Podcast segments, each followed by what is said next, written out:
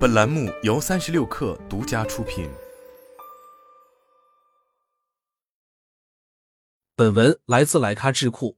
这次蜜雪冰城起猛了，雪王要进军炸串界了。据官方称，炸串两年前就在郑州推出。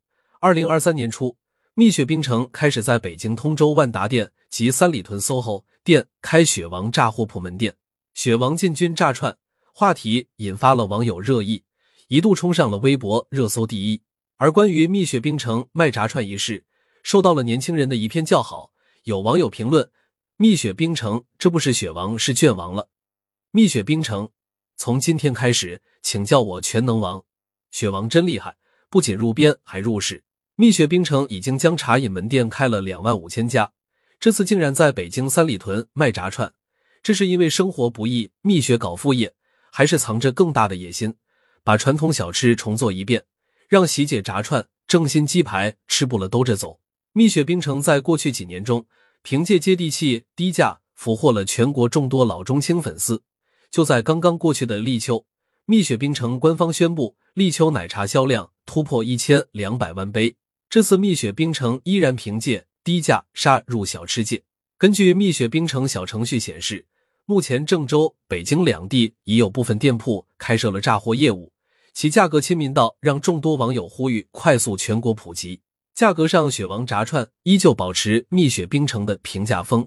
以炸串为例，包括年糕小串、玉米小串、五花肉小串、真牛肉小串等，价位分为五元每十串和九元每十串两个档位。鸡肉小串售价十元三十串，一份鸡排售价九点九元，一份黄金鸡柳售价八元。新推出的烙馍冰淇淋、双球冰淇淋等。价格也在四至七元左右，这价格对同类品牌发起了挑战。正新鸡排十三元一份鸡排，喜姐炸串鸡肉小串十元二十串。可以看到，雪王炸串的价格区间主要在六元至十元之间，保持其奶茶风格。推出后受到消费者的认可。有网友调侃：“蜜雪冰城新一代卷王，果然没有白白在正新鸡排旁待这么多年。”显然。一向走群众路线的蜜雪冰城太知道奶茶加炸串的王炸组合才是人民群众多巴胺的来源。不仅如此，蜜雪冰城更懂流量的操作，其被称为互联网街溜子。其游走在各个圈子，把品牌营销做得如鱼得水。今年，蜜雪冰城推出以雪王 IP 为主角制作的动画片，和中国邮政联名开邮局主题店。不仅如此。知道网友都在吐槽，现在演唱会和音乐节价格高，蜜雪冰城直接自己办上了音乐节。有趣的是，蜜雪冰城与竞品瑞幸间也摩擦出很多火花，博得网友的好感度。在瑞幸咖啡冰块事件发生后，蜜雪冰城的相关账号就在事件中直白评论。而今年，瑞幸刚披露二季度财报，并宣布九点九元喝咖啡战略至少持续两年后，蜜雪冰城就宣布。将和中国邮政联名开邮局主题店，被网友催喊推绿茶蜜雪新品。无论是以雪王 IP 为主角制作的动画片，入遍邮政之小吃摊，还是如今入市做炸串业务，这些都彰显了蜜雪冰城并不满足于茶饮界的声音。亦或者说，如今茶饮赛道拥挤，蜜雪冰城的野心是拓展更多的边界。雷军曾说过，有机会一定要试一试。其实试错的成本并不高。而错过的成本非常高。过去几年，茶饮界深陷冰与火之中。一方面，各家都在品牌跑马圈地，举臂高呼向万店规模进发；另一方面，各家都在打价格战。加盟店竞争激烈之至，也就意味着利润率也变成了考验各家如何撑到底的能力。各个茶饮品牌也试图在寻找新的解法。蜜雪冰城卖炸串的跨界行动，在茶饮界并不新鲜。此前。喜茶、奈雪的茶、乐乐茶等茶饮品牌此前均有所布局，也都在探索 IP 孵化的动作。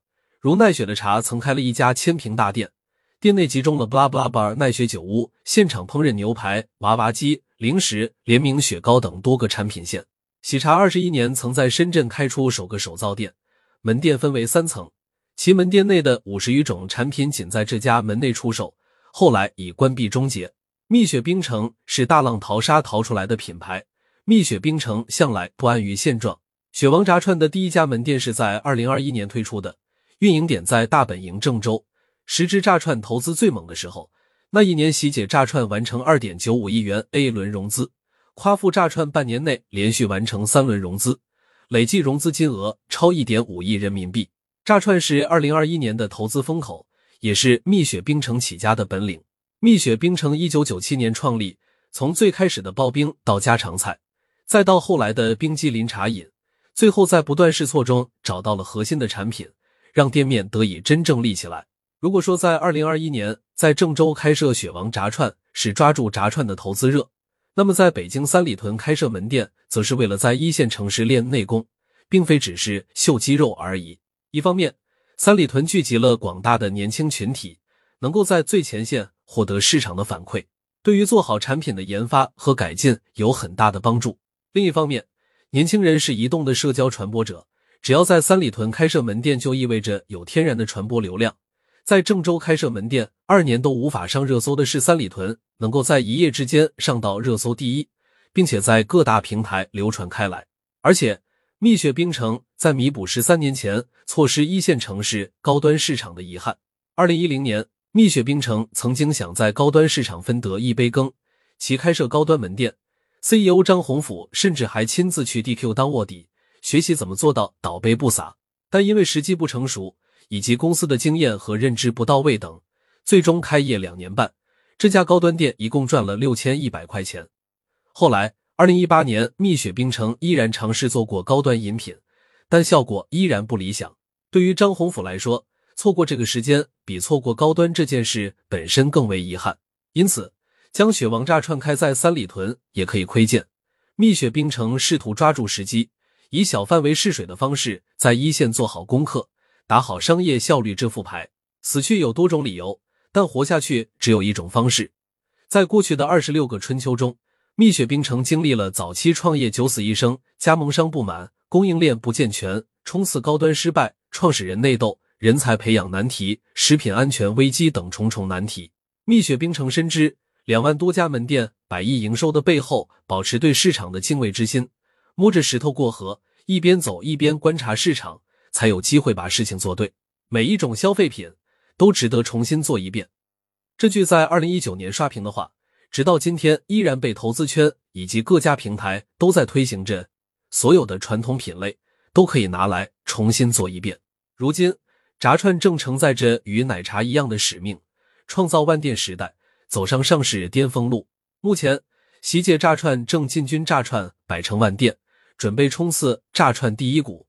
现在已经进入 IPO 辅导期，预计二零二五年上市。仔细分析，炸串的发展路径和奶茶有着异曲同工之妙，受众广、毛利高、容易复制扩张等天然的品类优势。作为传统的街边小吃，炸串在全国各地拥有广泛的群众基础，而且几乎没有南北东西的地域性口味之差。而且炸串的烹饪技术十分简单，只需要油炸后加上酱料就可以完成。此外，炸串产品结构简单，并且毛利非常高，单串均价翻了三四倍。更为重要的是，炸串所处的赛道并不拥挤，虽然游击队遍地，几乎都是夫妻街边摊为主，正规军很少。包括喜姐炸串、夸父炸串，也是在这两年才迅速起来的品牌。这一赛道还存在着巨大的市场空间。而新消费赛道的奶茶行业已经验证，随着消费升级。炸串赛道未来一定是品牌连锁店占据主导地位，也就是说，蜜雪冰城看似跨界，实则是将奶茶的事情重来一遍。炸串和奶茶一样，竞争的门槛并不高，甚至后来者很有可能赶超。要做品牌连锁，实现规模化，一个行之有效的方式，加盟加标准化。这是过去蜜雪冰城过去二十六年所积累的丰富经验，也是目前喜姐炸串在探索的事。从门店模型上看，炸串和奶茶一样，属于标准化程度高、人工操作简单、供应链标准化程度高且长、连锁加盟复制速度快这样的品类。一旦连锁模型稳定后，通过资本的助力，可以快速复制扩张，形成规模化效应。这也就意味着，喜姐炸串今天形成的规模，只要在资本的助力下，其他品牌照样能够追赶上来。喜姐炸串并没有很深的护城河。蜜雪冰城有赶超的很大机会，更为重要的是，蜜雪冰城历经二十六年，有两万多家门店，积累了成熟的市场打法，一旦雪王炸串猛攻炸串赛道，那么喜姐炸串将面临一个极具威胁的竞争者。显然，蜜雪冰城深谙从群众中来到群众中去这个大道理。至少从目前雪王炸串打的价格战和推出的市场反馈就可以窥见，蜜雪正以价格来卷死行业，让同行让道而行。雪王炸串到底会在历史的车轮中如何运转，写出怎样的篇章？我们期待着。